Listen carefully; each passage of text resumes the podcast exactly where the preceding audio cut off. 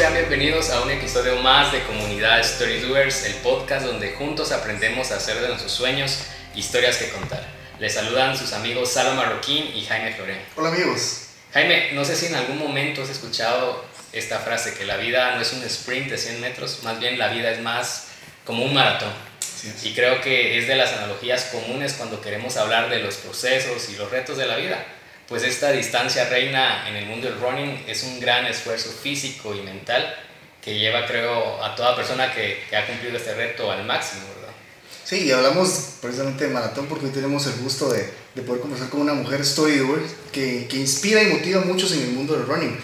Fuera de él, maratonista, blogger y periodista mexicana, comparte sus raíces en Guatemala que ha recorrido más de 20 maratones alrededor del mundo, entre ellos la maratón de Boston. Realmente es un honor, Araís, también por delante con, con nosotros, poder conversar y que nuestra audiencia también conozca un, poco más de ti. Bienvenida. Muchas gracias, Jaime Salva, sí. por tenerme acá. Estoy muy contenta y muy emocionada porque me gusta mucho estar en Guatemala y me gusta mucho poder involucrarme más con la comunidad de acá. Excelente. ¿Qué es lo que más te ha gustado de Guatemala? Ya que hablas de, de, de nuestro país. Pues bueno, mis papás viven acá, entonces sí, me claro. encanta estar con ellos, pero me gusta la comida y yo creo que lo, más, lo que más me gusta es la gente.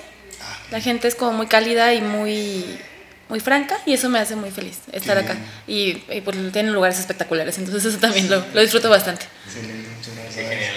Y, y, bueno, aunque no me lo creas, yo he corrido, he corrido dos maratones. En el 2015 tuve la oportunidad de correr la maratón de Disney y en el 2016 la maratón de Chicago y realmente wow. fue una experiencia lindísima. Chicago me encantó, creo que sí. ha sido mi maratón favorita. Y bueno, pausé por diversas excusas y circunstancias, la verdad, Jaime, antes del episodio. Pero eh, a mí correr me cambió la vida. Yo comencé a correr a los 26, 25, 26 años. Había una situación en mi casa, en, con mi familia, que me inspiró, me, decidí, me llevó a decidir si realmente estaba viviendo una rutina cómoda o si realmente mi vida tenía un propósito. Entonces me lancé a correr, probé con 10 kilómetros, vi que no me, no me morí. Me lancé a, a las medias maratones aquí en Guatemala y finalmente me decidí inscribirme a una maratón y realmente sí es algo que valoro mucho, es una época de mi vida que, que, realmente tengo que volver a regresar, pero me di cuenta que sí, correr, por lo menos a mí sí me cambió la vida y, y yo te pregunto, ¿cómo, ¿cómo llegaste tú al mundo del running? Pues toda la vida hice deporte, eh, desde niña como que sí, me dolía el dientes y no sé qué, pasara lo que pasara, era como, oye mamá me siento mal, haz ejercicio, ¿no? Era como su, su respuesta para todo. Y tenía todo el apoyo para ir a hacer ejercicio que fuera, entonces siempre estuve haciendo deportes, pero no me enganché con nada.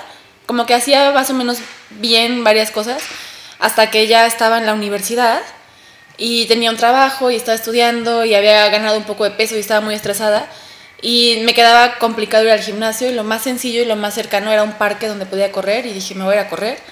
Y me empezó a gustar y fue un día 7, 8, 9 kilómetros hasta que hice mis 10 y luego de hacer los 10 dije, voy a hacer un maratón. Y, y pues ya, y aquí me tienen. Como 10 años después, sí. No, sí, excelente. Bueno, yo también corrí un tiempo. hablando de correr, bueno, realmente a mí me gustó mucho. Eh, paré de hacerlo por sí una, una lesión de rodilla, pero viendo tu historia, o sea, tú tienes, tuviste un accidente, ¿verdad? Que, en el cual eh, sí. tenías planeado ya ir a a una, una maratón. Cuéntanos cómo fue esa historia. Eh, bueno, no sé de qué accidente estamos hablando. Pero fue. la, es que tengo una vida. Estabas, estabas corriendo sí. y entiendo que te, te atropellaron, ¿no? Sí, sí, no. Eh, fue. Iba justo, varios accidentes. Sí, justo iba, iba al maratón de Boston en 2015 y no, solo iba cruzando la calle. No. Venía de mi fisioterapia y. me acaban de ajustar. Ah, Crucé la calle cerca de mi casa y es como una, como que es una calle donde le falta un semáforo. Está el semáforo ah. peatonal que me decía siga, pero el semáforo de autos no está. Ah. No, no, me di cuenta hasta después. Y total que pues sí, me atropelló una moto, que además se pasó un alto previo, entonces sí, ya no pude correr ese maratón. Pero bueno, me recuperé. O sea, Aquí sí, sigo. Y entiendo que fue como te describiste inicialmente, pero luego volviste a reinscribirte. Sí, luego fue un poquito complicado porque sí quedé un poco chueca después de ese accidente y me tomó como tal vez un año, año y medio volver a correr bien, sin dolor, sin, o sea, como que no le di la importancia, pero sí, sí fue un golpe muy fuerte, ¿no? Okay. Pero ya, me tomó como un año y medio en volver a clasificar a Boston porque hay que clasificar y, y fue como complicado ese tiempo para mí porque nomás no, no me salían las cosas que a veces nos Claro. pasa a todos, ¿no? Sí, en todo. Sí. No, y, y te digo porque obviamente sí, yo, yo me lesioné la rodilla y dije ya no más. Ahora veo tu historia y wow, o sea, ya me rendí por eso nada más, pero nos pasa todo, ¿verdad? Entonces Sí. ahí yo creería que la determinación que tú tenías, algo que te gustaba mucho y, y sobre eso, sobre esa pasión, pues dijiste, bueno, sí, yo quiero seguir adelante, ¿verdad? Pero Sí. no solo eso te has dedicado, sino que, bueno, viste obviamente el, el- el running como algo que, que te gustó y pues te lanzaste a hacerlo, pero también nos contabas que eras periodista. Eh, escribiste para algunas revistas muy reconocidas, ¿verdad? Y, y también tienes un blog que actualmente tiene más de 300 mil visitas por mes. ¿Cómo es que, que inició esto, este trabajo? Porque a mí me encanta, yo, yo soy muy, muy apasionado en cuanto a eso, porque yo, yo digo, lo platicaba con Salva en, en otra ocasión, tenemos solo una vida y, y qué aburrido solo dedicarnos a una sola cosa. Claro. Entonces, me encanta la historia de personas que dicen, bueno, sí tengo algo, pero a partir de ello crearon más ideas. Entonces, ¿cómo, cómo se conectó en ti? ¿Cómo llegaste a, a- a lograr, pues obviamente, llevar todas esas actividades en conjunto, ¿verdad? Y cómo esto te mantiene el día de hoy, ¿verdad? Y, y- y Sí. obviamente a una audiencia que también te sigue. Pues yo cuando estaba en la universidad eh, teníamos una materia de periodismo en línea, una cosa así, y había que hacer un blog de tarea y era como hagan su blog sobre el tema que les interese más. Y yo acababa de empezar a correr. Ah. Entonces yo estaba apasionada con correr y quería que todo el mundo corriera, entonces empecé a escribir mi blog sobre correr. Entregué la tarea, saqué mi 10 Ah, y de repente vi que tenía como 13 lectores y dije, 13 personas me leyeron, qué increíble. Estaba súper emocionada. Entonces decidí seguir eh, haciendo el blog eh, como paralelo al trabajo que tenía y todo. Y lo seguía haciendo como, a pesar de que no me redituaba nada, lo hacía de la manera más profesional posible, tomaba mis fotos y hacía todo. Y eventualmente cuando estaba a punto de salir de la universidad, me, me hablaron de Televisa, eh, la que fue mi jefa, y me dijo como de, oye, vi tu blog y ¿por qué no te vienes a platicar con...? Y yo, yo quería entrar ahí a una revista que se llama Runner's World. Ah, Yo, yo era como mi sueño, pero no sabía, yo me imaginaba como que iba a mandar un mail y pedir como Sí, si podía ser como un, un- ser becaria o algo, pero a mí me buscaron a través del blog y yo llegué ya no como becaria, sino ya con un puesto y un sueldo y yo no me imaginé que fuera a pasar tan rápido, Sí. pero entendí que sí tiene mucho sentido hacer, o sea, como presentarte a ti mismo en internet y hacer de la manera más seria posible lo que te gustaría hacer profesionalmente. Claro, claro. Es como, bueno, tu marca personal, bien lo Claro. hablamos también en otro episodio. Ahora, qué importante es la marca personal y que tú generes sin intención de tener algo reditual, bien decías tú. Y eso de alguna manera te llevó a tu sueño. O sea, Sí. tú siempre lo, lo tenías presente y dijiste, bueno, eso quiero. Y pues fue alguien, un llamado que hicieron a ti, ahora y no lo buscaste. Excelente. Sí, llegó y, y bueno, even- eventualmente todo el tema editorial ha- se ha modificado mucho. Yo trabajé en varias revistas los últimos siete años, pero todo, las revistas impresas, que era lo que yo pensaba que iba a hacer por toda la vida, ya no, ya no son igual de redituables como eran antes. Toda, o sea, la comunicación se sigue haciendo, pero ya de otras, en otros medios. Sí. Entonces me he tenido que ir adaptando sobre la marcha y de repente ya terminé haciendo videos de YouTube y eh, muchas otras cosas que no pensé que iba a hacer. A mí no me gustaba ni siquiera estar enfrente de una cámara o de un micrófono y ahora ya me gusta mucho. Qué bueno. Ajá. Y, y ahora ya cambió mucho lo que pensé que iba a ser mi trabajo. Excelente. No, obviamente sí es, ¿verdad? Uno se va adaptando en el camino y, y, y ve las oportunidades y las toma. Claro. Tú, tú realmente identificaste, tenías bien pensado, como, como hablábamos, un objetivo y a partir de eso pues se generaron nuevas oportunidades y, y también de seguro tú eh, conociste a algunas personas más en el camino que te apoyaron, posiblemente también tuviste algunos obstáculos. Claro. Algo que te recuerda a ti que, que fue un obstáculo muy grande en esa tu carrera, en esa carrera y algo que también te pudo haber apoyado o alguien que te pudo haber apoyado en el camino. Pues eh, el hecho como de ser al mismo tiempo periodista seria de oficina y por el otro lado como este, este personaje de influencer, que Ah, no era en verdad mi intención, pero sucedió. Claro. Eh, sí, de repente era complejo a, nivel jefes, eh, sí tenía algún jefe que era como de, pero es que cómo estás aquí y estás poniendo un tweet y no sé, o sea, había personas a las que le- les, provoca, les causaba conflicto y sí, eh, una o dos ocasiones estuve a punto de perder mi trabajo por, por eso, por, porque no les parecía que fuera tan serio una persona que al mismo tiempo estaba haciendo videos en YouTube. Y, pero yo me sentaba en la oficina y yo era la persona más seria y responsable y, ¿sabes? Pero ese como Más que tener un pie de cada lado. Sí, bueno, también Y, y el, el- creo que los influencers como que se han este pues no, no son tan apreciados en algunos medios. Entonces, sí, era un poco raro y podía provocarme conflicto de interés, porque de repente yo trabajaba como influencer con alguna marca que también se anunciaba en la revista donde yo trabajaba, yo lo hacía de la manera más separada posible. Pero eso sí me, me, llevó como a un punto en el que yo decía, es que esto ya no es sostenible, ¿sabes? Eso sí me conflictó bastante con algunos jefes que como que no, que, también tuve jefes increíbles que era como, haz lo que quieras afuera, no me interesa, cumple el trabajo y está perfecto y, está muy bien eso, ¿no? Ah, qué bueno.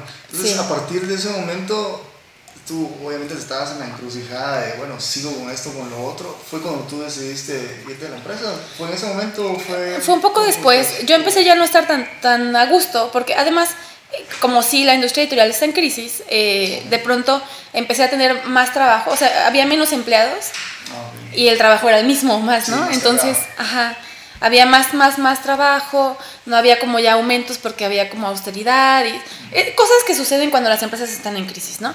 No, que la empresa estuviera en crisis, pero más bien los impresos están en crisis a nivel global.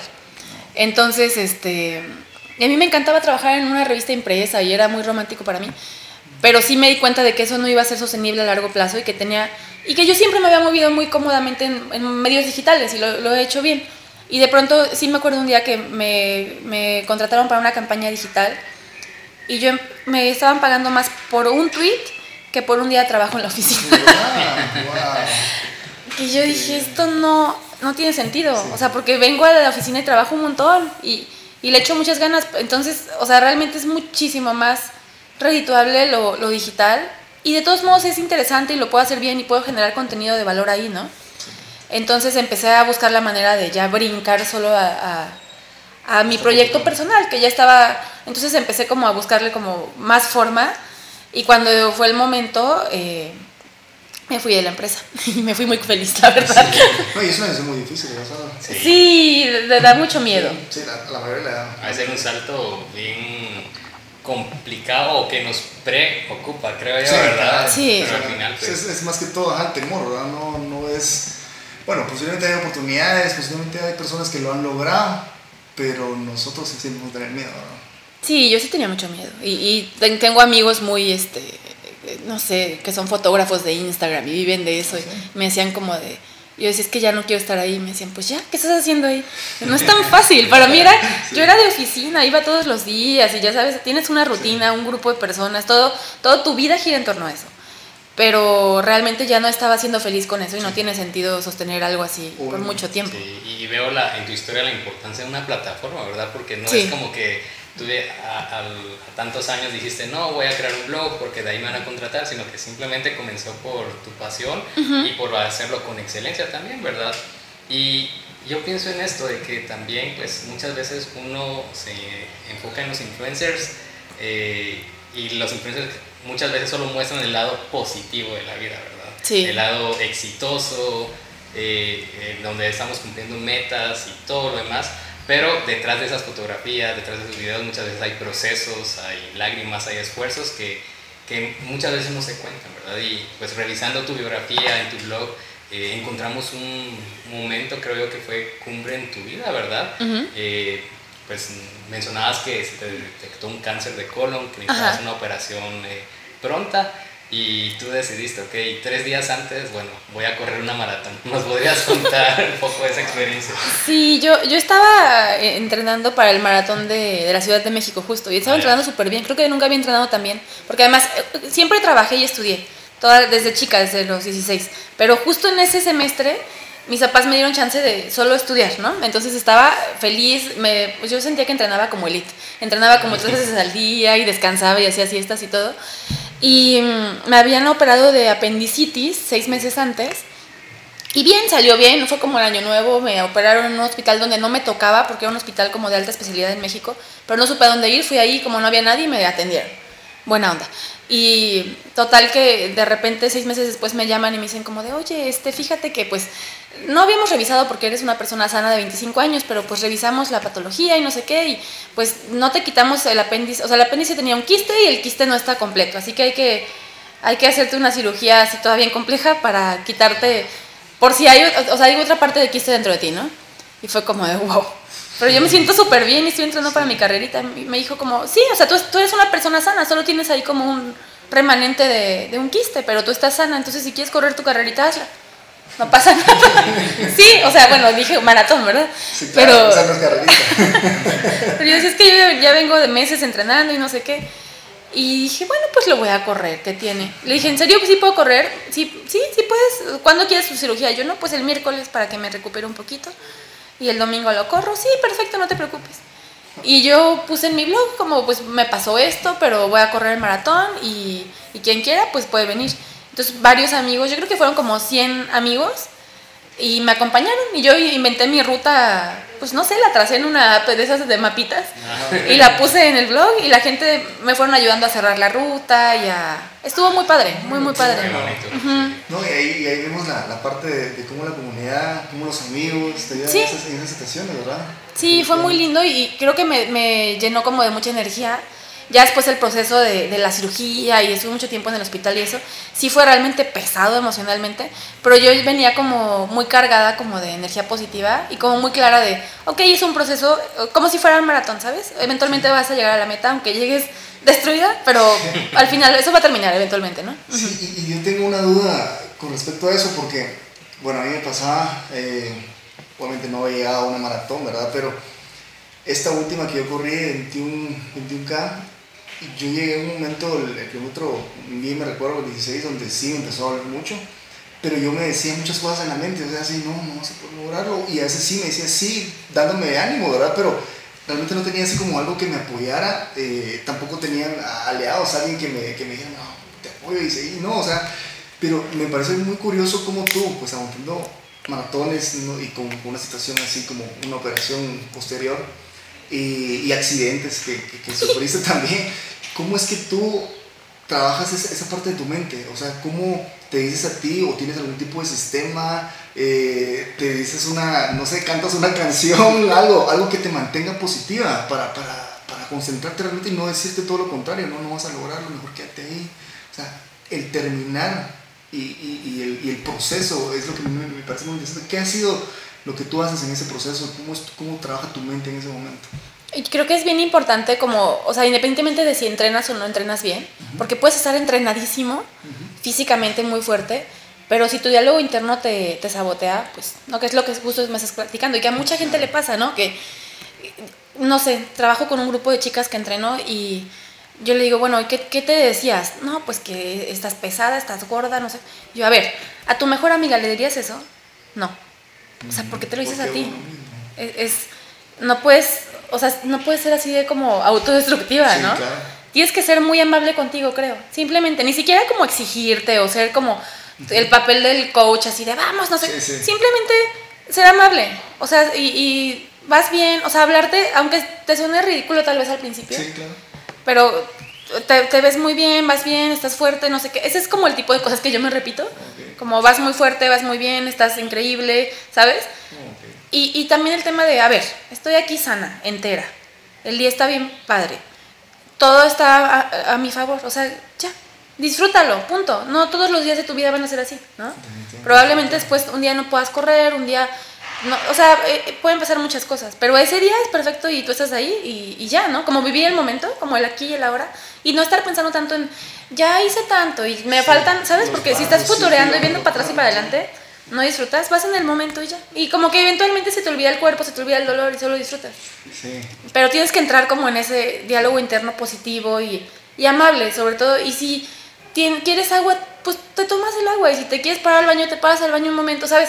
O sea, no, no ser como tan cruel así de que no, no agua, ¿no? ¿no sabes? Porque hay mucha gente que es muy Sí, como despiadada consigo mismo. Y, y creo que eso es lo que nos ha pasado a todos y que nos la pasamos muy mal en las carreras porque es tanto tiempo contigo y tú estás siendo tan, tan verdugo contigo Sí. que es como no me soporto, ¿no? Ajá, ok. Pero No, sí. Y, y muchos tienen, digamos, metas y, y dicen, no, es que no hice tiempo, no voy en Claro. tiempo. No importa, lo claro. sueltas.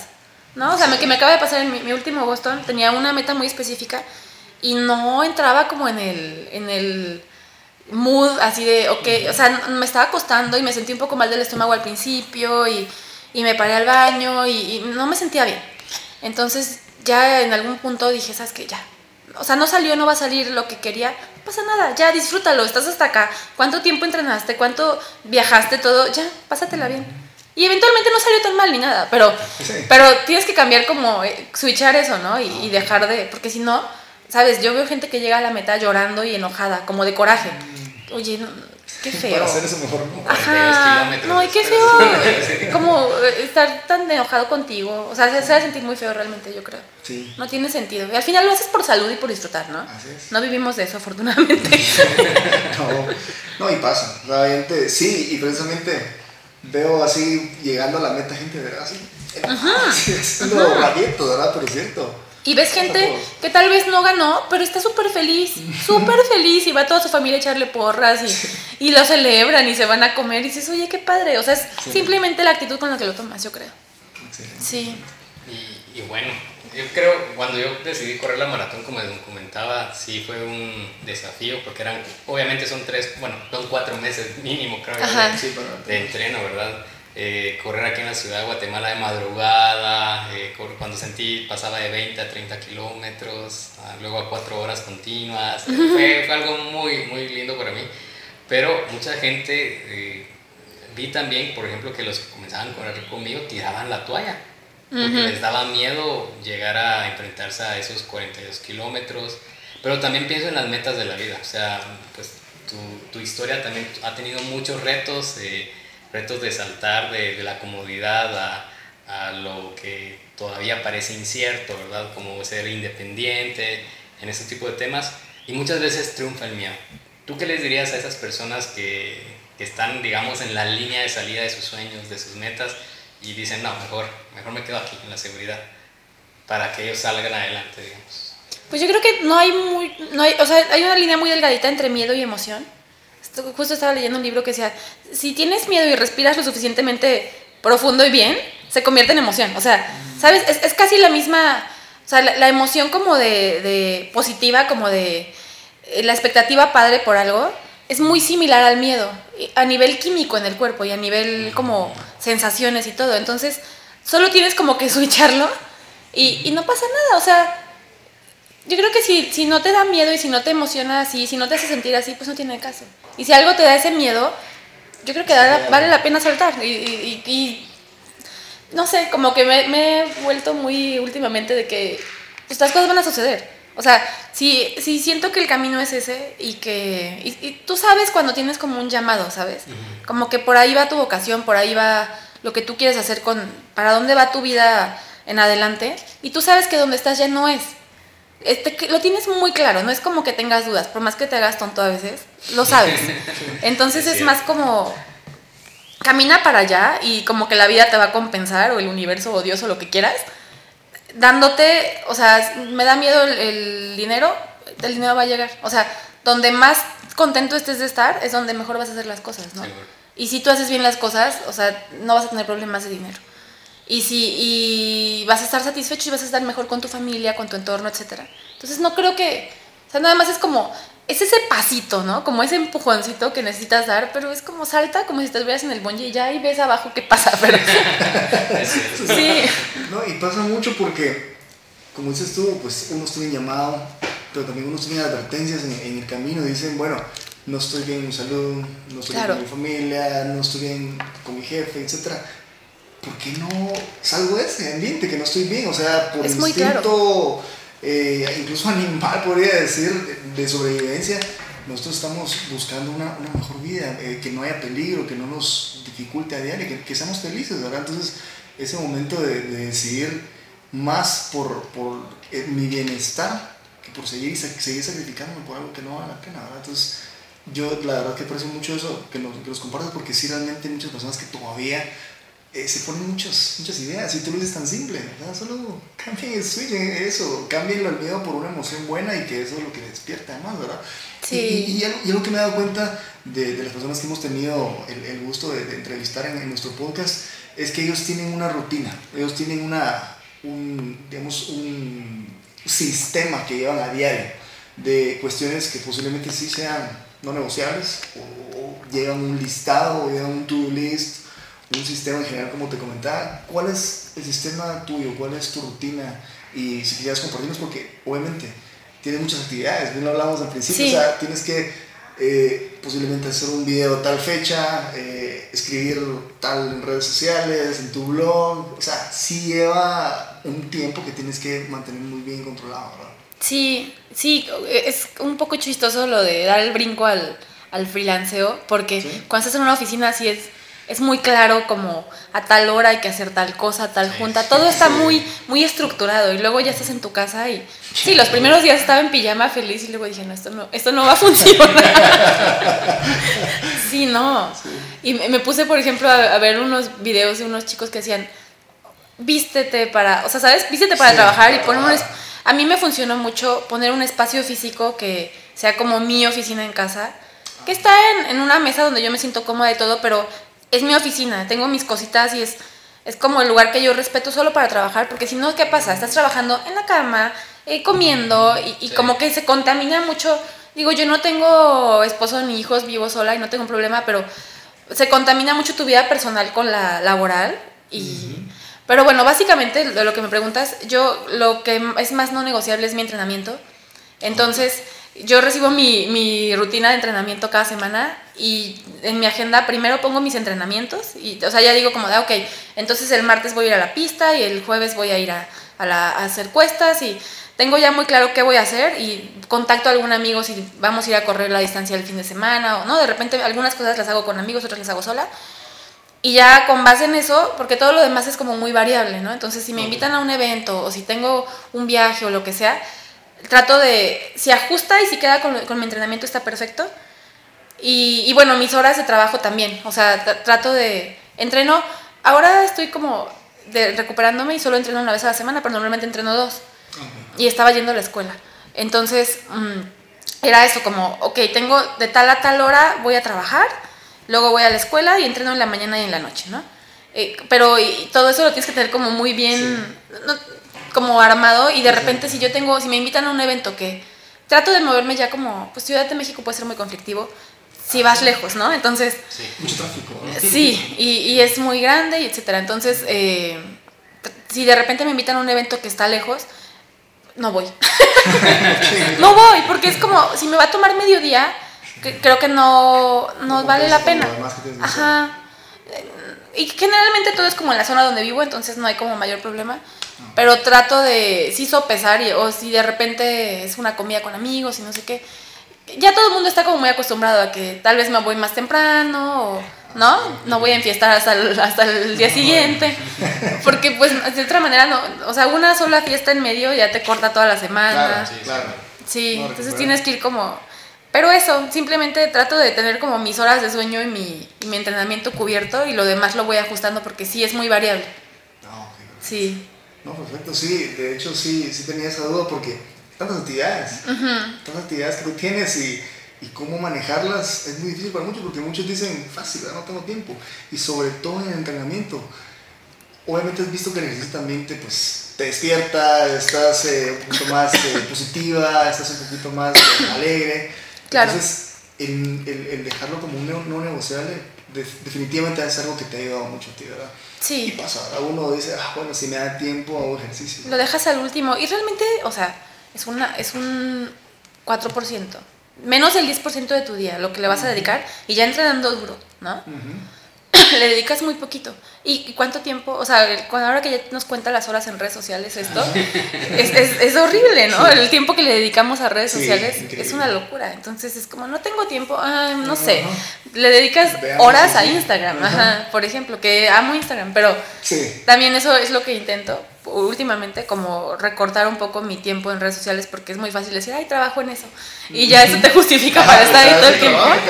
Pero no. Pero no, no es necesariamente saludable. Sí, claro, no, y, es cierto, o sea, ahora yo bajé una aplicación que, que me, me mide, si yo no lo medía antes, Ajá. que me mide cuánto, cuánto uso mi, mi teléfono. Yo creo que los iPhones sí ya tienen, ¿verdad? Sí. Ya. Automático. Alarmante.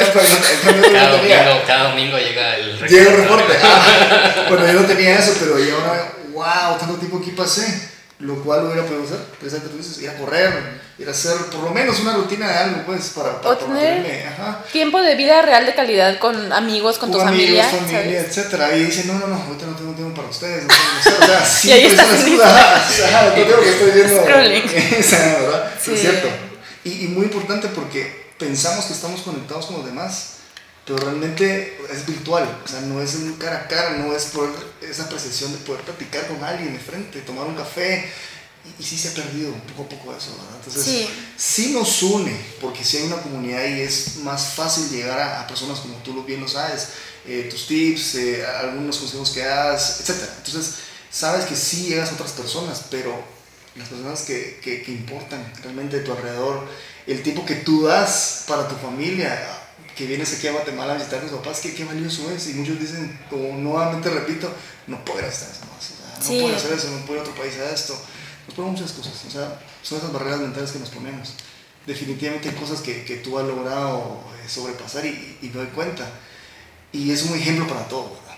Y ya, Gracias. ¿no? Hay tiempo, Sí, todo. yo creo que sí hay que, y eso, justo, priorizar la familia siempre. Digo, yo no vivo con mi familia, pero cuando hay chance de ir a ver a mi hermana vive en una ciudad cerca o de venir a ver a mis papás, yo antes dije, pues voy a venir tres días. Y le dije, ¿por qué no vengo varias semanas? O sea, total, me da igual, aquí puedo trabajar perfecto y estar con ellos, ¿sabes? O sea, y si estoy con ellos trato de no estar tonteando el celular, porque eh, si nada más vengo a también aquí estar en Instagram, pues sí, muy sí, bien. sí. Lo mismo. Ánimo. Ah, no, pero bueno. Parte. Y, y bueno, me- otra de las facetas que tienes tú ahora es que eres una coach certificada también del Ajá. running, ¿verdad? Y pasaste de corredora aficionada a Boston Qualifier, ahora también como influencer en el mundo del running y ahora entrenas a otros, ¿verdad? Sí. Y, al- y alrededor de ti, pues obviamente hay una comunidad de, de personas, de, de aficionados también, que te admiran o que siguen aprendiendo de ti. Y bueno, nuestro podcast se llama Comunidad Storydoers porque creemos en, en el poder de la comunidad. Eh, ¿Qué valoras tú, por ejemplo, de la comunidad del running y qué te ha enseñado a ti o te ha premiado a ti el, el hecho de estar en esta comunidad? Pues yo creo que si no fuera un deporte de comunidad, ya ni siquiera lo haría, ¿no? Porque sí, es muy solitario y a mí me encanta correr sola y lo que sea. Pero la comunidad, o sea, el- el- la oportunidad de convivir con una comunidad que tiene tantos valores en común contigo, no todos, pero mucha gente que sí empatas en muchos niveles con ellos, eso a mí me parece increíble, me encanta. Y pues yo viviendo sola en la Ciudad de México, pues siento que tengo una familia, ¿no? Y eso tengo. Con la gente que yo entreno y con la gente que, que con la que corro, son, son mis amigos más cercanos, ¿no? Se han vuelto gente súper importante para mí y que son un apoyo bien importante. O sea, y somos como apoyo de los demás. Porque además, yo creo que si te, o sea, si tuviste una rutina horrible, pesadísima en la pista con alguien, si ya corriste treinta y tantos kilómetros a ritmo, como que ya llegas, o sea, estás, por ejemplo, tres o cuatro horas sin celular con una persona y llegas a un nivel como de, de intimidad y de Sí. conocimiento que no llegas con otros, ¿no? Con, incluso con personas de tu familia o de tu trabajo o eso, que te sientas junto todo durante años, no llegas a conocer tanto a alguien. Entonces, a mí me encanta la comunidad de, de corredores. Hay de todo, ¿verdad? No es así como que, o sea, ya a estas alturas, ya después de tantos años corriendo, soy mucho más como cerrada un poco, o sea, no, no es como que yo quiera como abrirle mi corazón a todo el mundo. Pero, pero realmente he conocido, o sea, muchos de mis amigos más importantes ahí.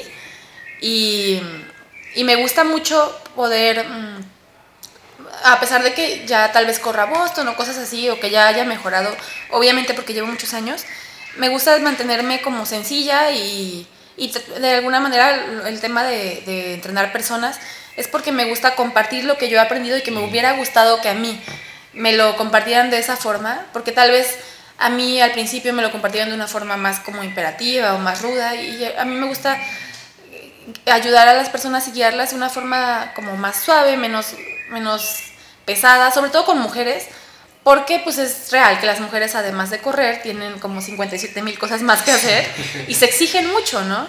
Y se llegan casi siempre al burnout. Y entonces acá es como, te- tenemos un grupo muy padre de, de muchas chavas que están corriendo maratón y, y tienen hijos y tienen un trabajo y etcétera. Y, no tienen presión. O sea, no- me gusta que no lo vean como una presión más, sino como una válvula de escape para todo el estrés que traen. Ujú. Es un momento de relax para ellas. Sí, y lo hacen bien además, ¿no? Porque lo, lo disfrutan, nunca lo dejan de disfrutar. Excelente. Bueno, y, y hablando de eso, eh, alguien que quiera comenzar, bueno, todos quisiéramos, o las personas que quieren correr, la meta es maratón, ¿verdad? Claro. Llegar a una maratón. ¿Qué le recomiendas tú a las personas o qué has recomendado a estos coaches eh, con respecto a, bueno, si mi meta es de maratón, ¿cómo debo empezar? Pues yo creo que a veces tal vez les parece intimidante o la comunidad la ven, o sea, ven a los corredores, yo me acuerdo que yo los veía a los maratonistas cuando yo empecé a correr y se veían como irreales, ¿no? Puro músculo. Yo decía, yo nunca voy a ser así. nunca. Entonces como quitarle eso, desmitificarlo, decir, bueno, es una persona como yo que le ha dedicado mucho tiempo a esto y ya, o sea, es como que trae más horas de vuelo. Y empezar, simplemente empezar, no tener miedo, no tener pena, porque creo que a mucha gente le da miedo, pena y se queda en de ya voy a empezar, pero ahora sí ya. Y así se les pasan los años, ¿no? Sí. Entonces es como empezar, empezar desde lo que tienes ahorita y eh, darte el espacio y el tiempo para, para, que vaya sucediendo el proceso, no forzarlo eh, y buscar una meta, tal vez algo no muy grande, pero que, que lo tengan ahí, un, tal vez van a correr dentro de unos seis meses un 10K o algo. Que, que, tengan un objetivo y que ya sepan que para allá van, porque también así como correr solo por correr, Solo por correr, no. siempre nos No, funciona perseguir una zanahoria, ¿no? Entonces es como, Sí, ponte sí. una meta, o me emociona mucho ir a correr un 10K en Disney, ¿no? O, o ir con mi familia, ¿sabes? Se, se termina volviendo eso, como ya terminas haciéndolo por los viajes y por convivir, etcétera. Entonces, buscar algo que te emocione y que en lo que tal vez sea tu primer eh, logro o que quieres mejorar algo y empezar a trabajar por eso. Excelente, excelente. Sí. Sí, y es tan difícil porque, bien dices, algunos hasta pena. Y yo diría, ¿por qué pena correr? Pero sí, o sea, Sí. incluso el tal vez salir por mi casa, me da pena que, que me vayan a ver que esté corriendo, o, o ponemos muchas excusas, que no, es que no, a mi pareja no le gusta que haga eso, o bien tú dices, ¿verdad? Eh, las personas lo usan para una válvula de escape, pero igual es, es la idea de mantenerte saludable, es la idea de también, eso te lleva, el tener un, un objetivo como una carrera, te lleva a ver cosas de tu profesión, cosas de tu vida y decir, yo lo puedo implementar eso mismo, tengo una meta en mi profesión, tengo una meta en, no sé, tener una mejor relación con mi familia, etc. Entonces, sí va muy de la mano con todo eso también, ¿verdad? Sí, como que no puedes mejorar en la carrera y no mejorar en lo demás, yo creo, Claro. ¿no? Sí terminas aplicándolo, aunque no lo pienses siquiera, a todas las demás áreas de tu vida. Sí, cierto. Sí, y, y creo que, pues, o sea, como ir poco a poco, no, porque sí, yo veo sí que les da miedo, les da pena, les, o neces- piensan que necesitan unos tenis espectaculares, no sé qué. No, o sea, y obviamente los primeros días muy probablemente te vas a sentir fatal, ¿no? Porque vas a llegar adolorido, te vas a levantar súper cansado. Es normal. Claro, Tu cuerpo no está acostumbrado a eso y va a querer volver a su zona de confort. exacto.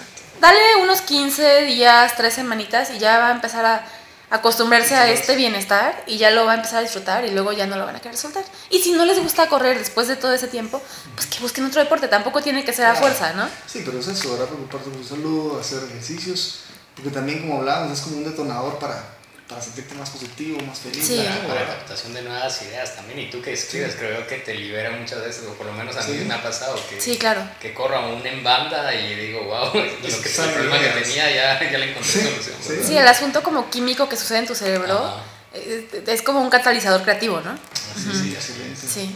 Y bueno, Araíz, algo que siempre preguntamos a, a nuestros amigos que nos acompañan en los episodios es acerca de las fuentes de inspiración de ellos. No sé si tienes a- tú algún libro, algún podcast, alguna persona que tú sigues y que te sirve de inspiración, ya sea en el tema de, de escribir, en el tema de, de generar contenido, en el tema de- del mundo del correr.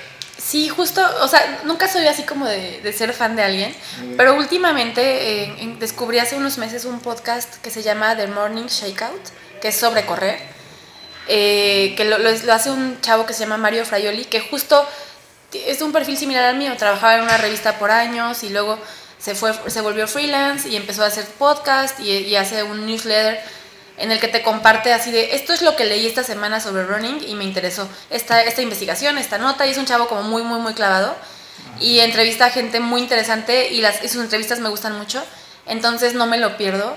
Y justo en enero empecé a grabar como entrevistas para un podcast que estoy trabajando. Ah, qué bien. Ajá, bien. de correr. Eh, eh, porque me gustaría hacer algo, no idéntico a lo que él hace, pero algo similar. Me, me inspiró mucho escucharlo. Y, y pues en esas ando. Estoy muy, muy motivada. Sí, felicidades. Sí, gracias. Vamos a estar pendientes. de- Sí, y es, bueno, hablando también de, de algún libro que, que te haya motivado, eh, o bien hablamos, dices que no tienes fan, o sea, no, es fan- no eres fan de, de alguien, pero de seguro hay alguien que influenció en tu vida en algún momento, o te hizo clic algún libro que escribió, o un artículo, o no Mm, específicamente alguien. leo, es que leo mucho, pero como novela y así, para como desconectarme de todo lo demás. Porque leer de, de correr como que es demasiado. Pero sí, eh, una vez que estaba, cuando estaba muy chueca del accidente y estaba muy lesionada, me tocó ir a cubrir los CrossFit Games, que es como el mundial de CrossFit a, a Ah, ok. Y había un señor gordito que nos dio una, una rutina de CrossFit en la playa. Y me dijo, a ver, haz una sentadilla así. Y yo así, no podía hacer nada, ¿no? Dijo, ¿por qué crees que tú estás delgada y yo estoy gordo y yo sí puedo tú no puedes? Y yo así como, wow. me dijo, es que tú no tienes movilidad articular. Y me empezó a regañar así, ¿no? Y yo como, ok. Yo no sabía ni quién era. Pero eh, resulta que es un autor de un libro que se llama Ready to Run. Él se llama Kelly Starrett. Bueno, él es un fisioterapeuta, es, es profesor de CrossFit, tiene un box muy importante en San Francisco y tiene un par, no, como tres libros como muy famosos y es como el gurú de la movilidad articular entre los crossfiteros de alto nivel. Yo no sabía quién era el señor que me estaba regañando, pero me, me mandó y le dije como, ¿de dónde encuentro más, no? Me dijo, lee mi libro. Y yo, ok. Compré el libro, lo leí y ah, yo en, aqu- en aquel momento tenía como un diagnóstico de menisco roto y me tenía que operar. Y leí el libro, hice los ejercicios y no me operé. Y llevo desde ahí, yo creo que como 15 maratones o más, sin dolor y sin problema. Entonces, él me cambió la vida, así fue así como, wow. ¿Qué, qué libro? Se llama Ready to Run. Ah, Ready to Run. Lo pueden encontrar en Amazon. Ah, y, y es muy bueno. Simplemente O sea, te... Es para los corredores, ese es el libro que deberían leer. Sí, y tiene otros dos, otro sobre, o sea, otro para eh, deportistas en general y otro para personas que pasan mucho tiempo sentados en la oficina. Y habla como de, es como, como que hemos perdido mucha movilidad articular por los malos hábitos que tenemos de sedentarismo, porque pasamos, somos activos según nosotros una o dos horas al día y el resto del tiempo estamos acostados o sentados, súper atrofiados. Entonces él te enseña a, a impedir que eso atrofie tus articulaciones y a que te, te conserves una movilidad saludable, porque si tú, tú la vas perdiendo y eventualmente a los 60, 70 años, cuando ya la perdiste completamente, te caes y, ¿sabes? O sea, le pasa mucho a las personas mayores que no mueren por alguna enfermedad, sino porque se cayeron, luego se quedan mucho tiempo en cama, les da no sé qué cosa y pum, bye, ¿no?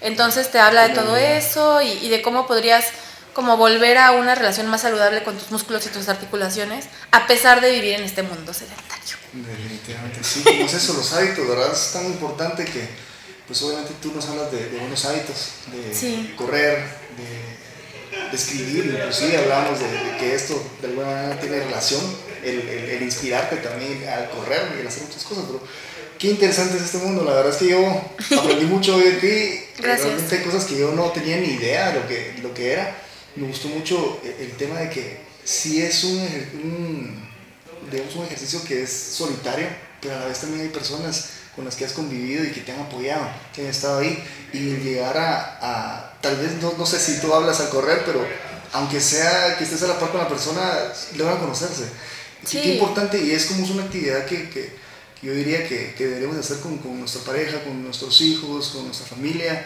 y amigos, realmente el hacer, tal vez no, digamos, una maratón, pero sí, empezar a entrenar, empezar a, caminar juntos, qué importante es eso y volver a, a esa relación que uno fue perdiendo en el camino y esa movilidad que uno perdió también por, por estos malos hábitos, ¿verdad? Sí, al final es, es que lo hacemos por salud y por estar contentos, ¿no? Sí. Muchas gracias, Anaís, por, por el tiempo que nos, que nos has brindado. Yo sé que no solo yo aprendí hoy, Sí. es algo también, estoy seguro que, que, que Yo mucho voy a regresar a correr. de verdad. Tengo que poner en mi rutina el correr, Sí. el, el- el hacer ejercicio. Y es- Media hora al día, Debería ¿sabes? ser uno negociable también para mí Sí. y para, y para todos los que nos están escuchando. Definitivamente. Y yo sé que ellos también se van a ayudar mucho. Nuevamente, te agradecemos por, por ese tiempo y las personas que quieran seguirte, que quieran conocer un poco más de ti, ¿dónde te pueden encontrar? Bueno, me pueden encontrar en mi blog, que es araizcorre.com, o en todas las redes sociales como araizcorre. En Instagram, lo que más uso es Instagram. Sí, sí. YouTube, em, y bueno, Sí, videos también en YouTube, ¿cierto? Sí, tengo videos en YouTube. em, Facebook, todas esas cosas. Y, y próximamente voy a hacer mi podcast y ya se los compartiré. Que, tuvimos ahí la, la primicia. Sí, Excelente. Muchas gracias a Bueno, todos. gracias a ustedes. Una vez más, gracias amigos por ser parte de nuestra comunidad. Nosotros también estamos en redes sociales, nos pueden seguir como arroba Storydoers en Instagram, en Twitter y en Facebook. Eh, nos encuentran como comunidad Storydoers. Si este episodio fue valioso para ustedes, pues les animamos a compartirlos con sus amigos o con alguien más que esté interesado en el mundo del running o en simplemente vivir la vida pensando que hay que cruzar cada kilómetro, cada año, cada meta y haciendo de ello una historia que contar. Nos escuchamos en el próximo